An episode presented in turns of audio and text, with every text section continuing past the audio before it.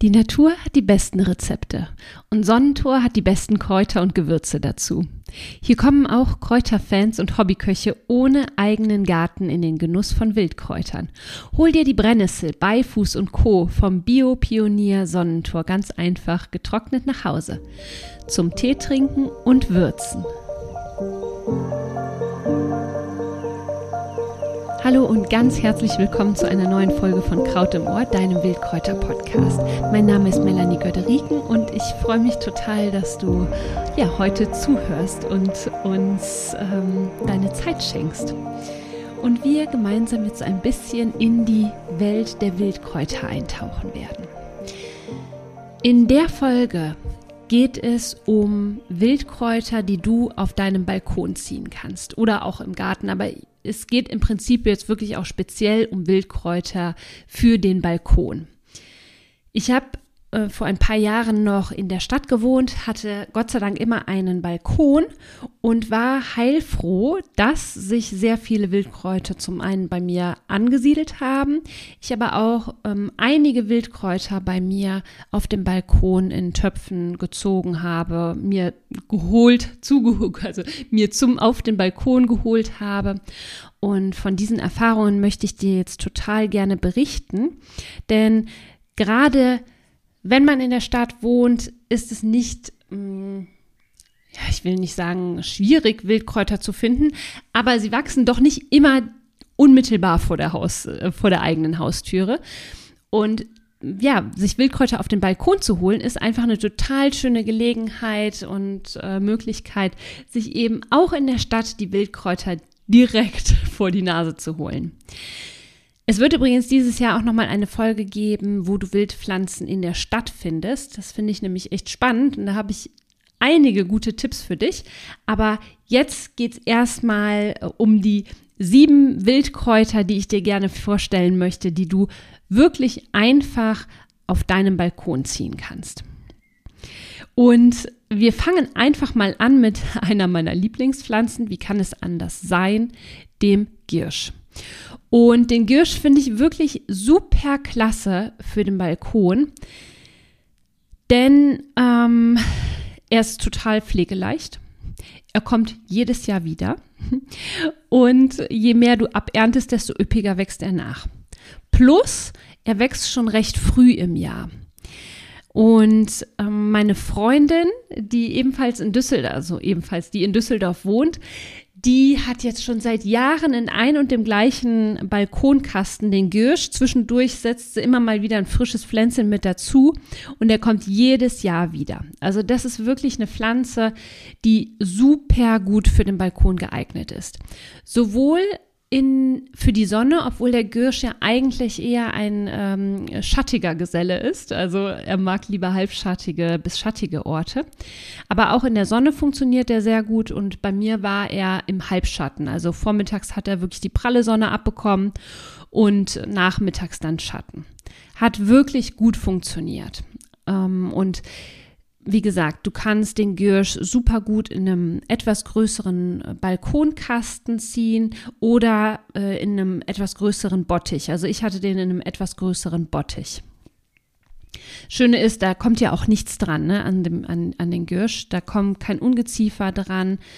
Und ja, wie gesagt, du hast da wirklich was von März bis Oktober, November hinein, was und das finde ich richtig, richtig cool. Kommen wir zum zweiten Kraut, dem Gundermann oder Gundelrebe. Liebe ich auch total. Und das Schöne ist beim äh, Gundermann, dass du auch hier wirklich im Prinzip nur ein kleines Töpfchen brauchst und eine Stelle, wo der Gundermann entweder ja, bodendeckend wachsen kann. Ich hatte tatsächlich auch so ein kleines Hochbeet auf dem Balkon, wo der im Beet richtig schön wuchern konnte. Oder aber du setzt ihn in ein kleines Töpfchen wo, äh, und stellst das Töpfchen so, dass der Gundermann schön runterranken kann. Auch den Gundermann hat meine Freundin auf dem Balkon immer noch.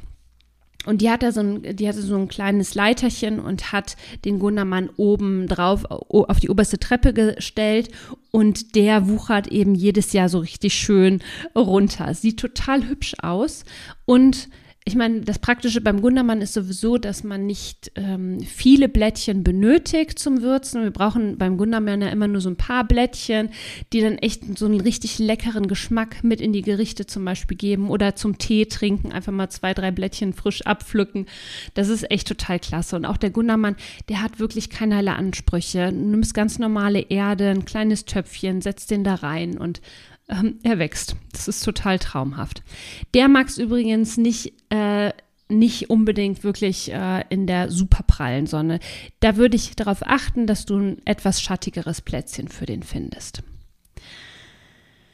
Der nächste Kandidat, den ich dir vorstellen möchte, ist die Vogelmiere. Die finde ich auch super klasse. Einmal im Balkonkasten kommt sie jedes Jahr wieder. Und das Schöne ist, dass die Vogelmeere ja so ein bisschen antizyklische wächst. Also die wächst im Herbst über den Winter hinweg und bis in den Frühling rein, sodass du wirklich im Herbst frisches Grün ernten kannst, teilweise noch bis in den Dezember hinein und ähm, ja, und dann eben den Frühling auch über. Die Vogelmiere sieht sich, wenn du die einmal hast, ständig wieder neu aus. Ich weiß nicht, ich hatte mal nachgeguckt. Also ein Pflänzchen produziert im Laufe seines Lebens, ich weiß nicht, 20.000 Samen. Das ist auf jeden Fall irre, wahnsinnig.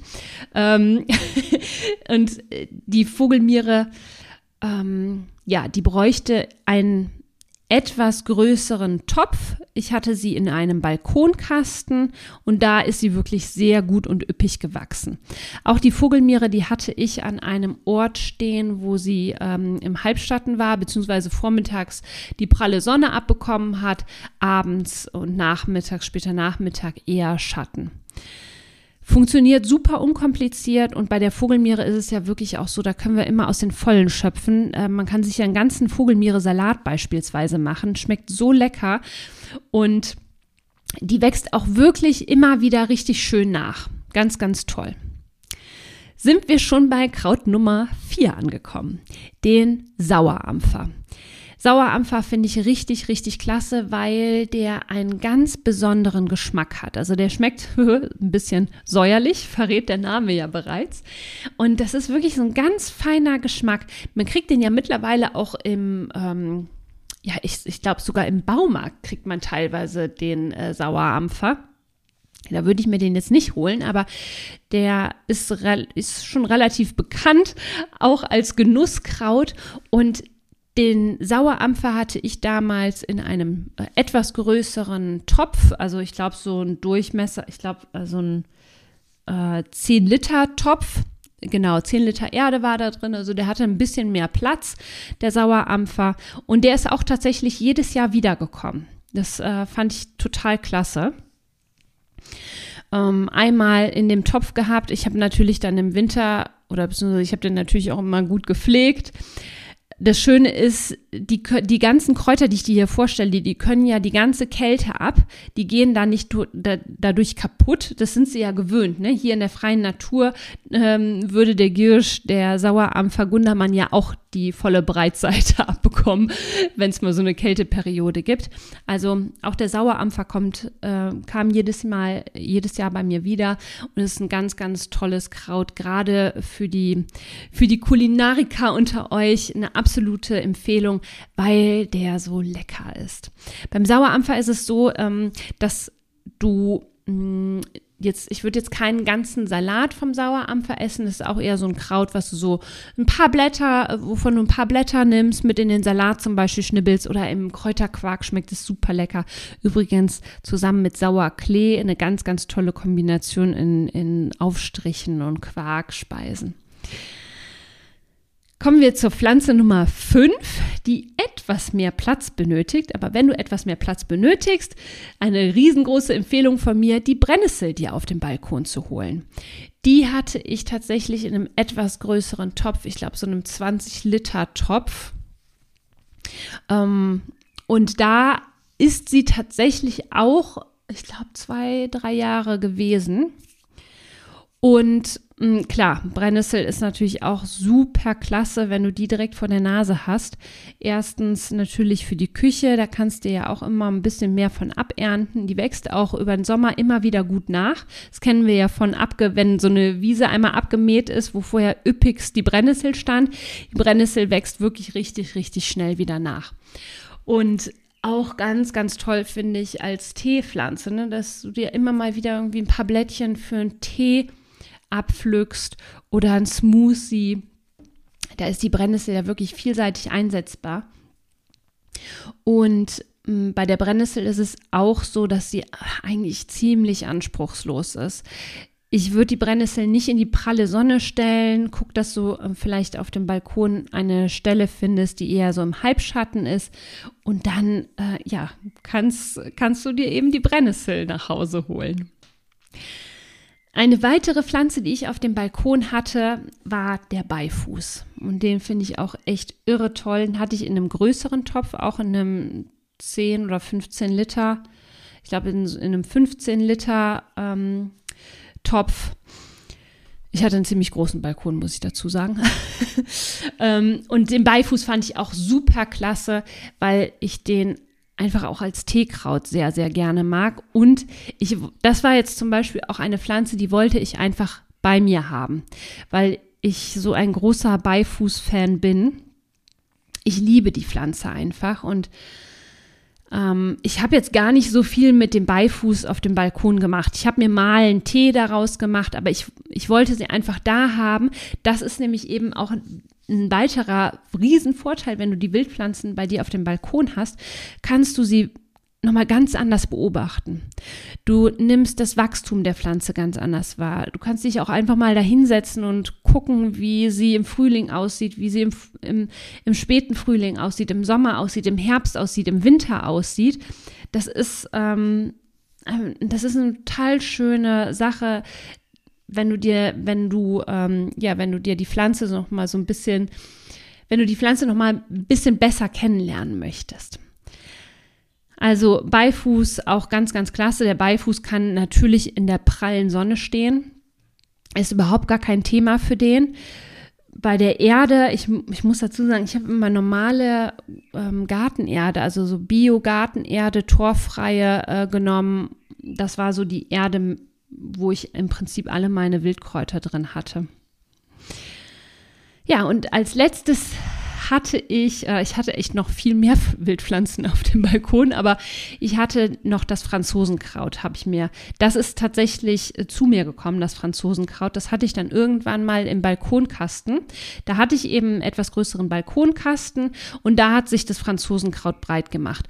Und das finde ich auch wirklich super, super klasse, weil auch das Kraut ähm, zum Beispiel auch noch im Herbst richtig toll wächst.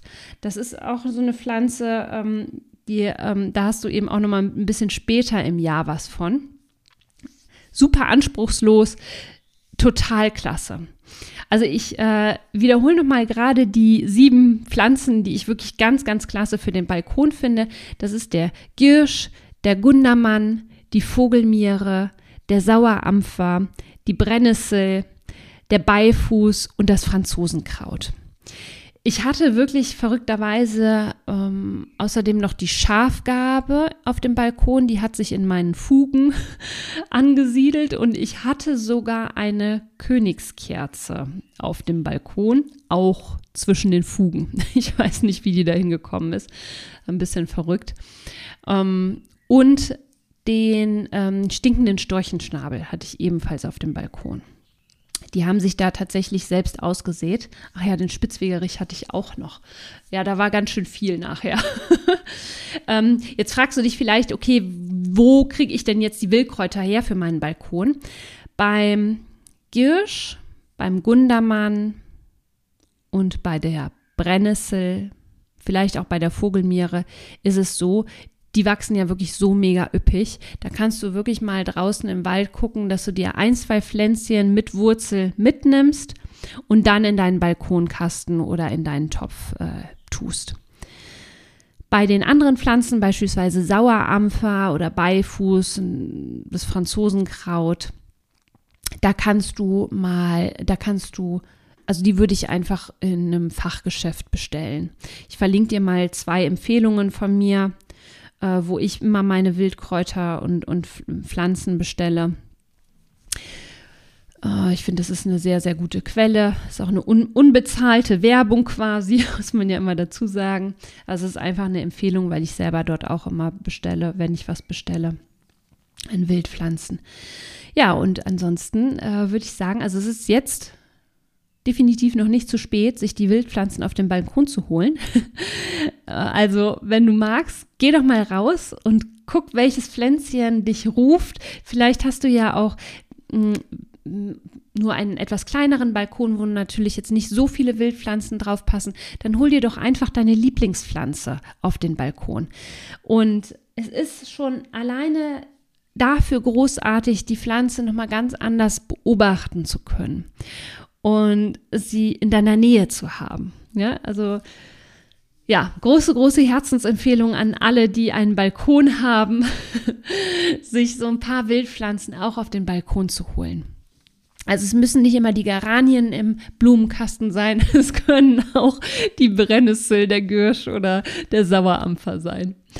Und ja klar, für all diejenigen, die einen Garten haben, die Pflanzen funktionieren natürlich alle auch in den Beeten. Ist äh, gar keine Frage beim Gürsch oder bei der ein oder anderen Pflanze. Da muss man gucken, ähm, wo man sich diese Pflanzen in den Garten holt. Ich habe zum Beispiel den Gürsch im Garten, aber nur an einer Stelle. Es ist total traumhaft. Aber der ist halt nicht immer so pflegeleicht. Der kann sich auch schon mal etwas wilder ausbreiten. Also Obacht. Und die Pflanzen suchen sich auch tatsächlich ihre eigene Stelle. Es kann sein, dass du die Pflanze im einen Jahr auf der linken Seite angepflanzt hast und im nächsten Jahr kommt sie auf der rechten Seite wieder. Ähm, ja. Ja, also ich hoffe sehr, dass ich dich dazu inspirieren konnte, dir deine Lieblingspflanze oder mehrere Wildkräuter auf den Balkon zu holen. Für deine Küche eine super Bereicherung, aber eben auch, um, um die Pflanze noch besser kennenzulernen und beobachten zu können. Ich wünsche dir ganz, ganz viel Spaß und ähm, ach ja, noch ein ganz kleiner Tipp von mir. Am 17.08. veranstalten Mo und ich wieder einen äh, Online-Workshop zum Thema Beifuß. Den hatten wir ja auch gerade. Um 18.30 Uhr. Es gibt ganz, ganz viel Wissenswertes rund um diese wundervolle, super tolle Pflanze. Und natürlich jede Menge Mitmachaktionen. Also wir lernen die Pflanze wirklich ganz intensiv kennen.